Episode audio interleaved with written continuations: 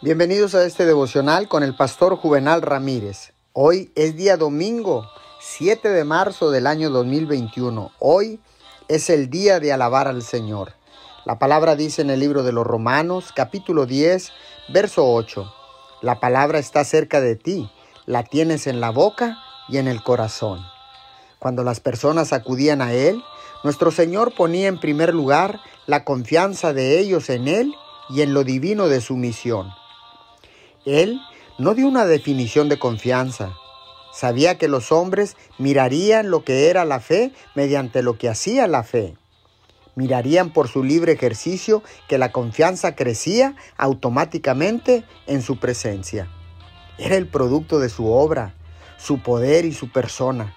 La confianza es demasiado simple para la definición verbal, es demasiado sincera y espontánea para términos teológicos.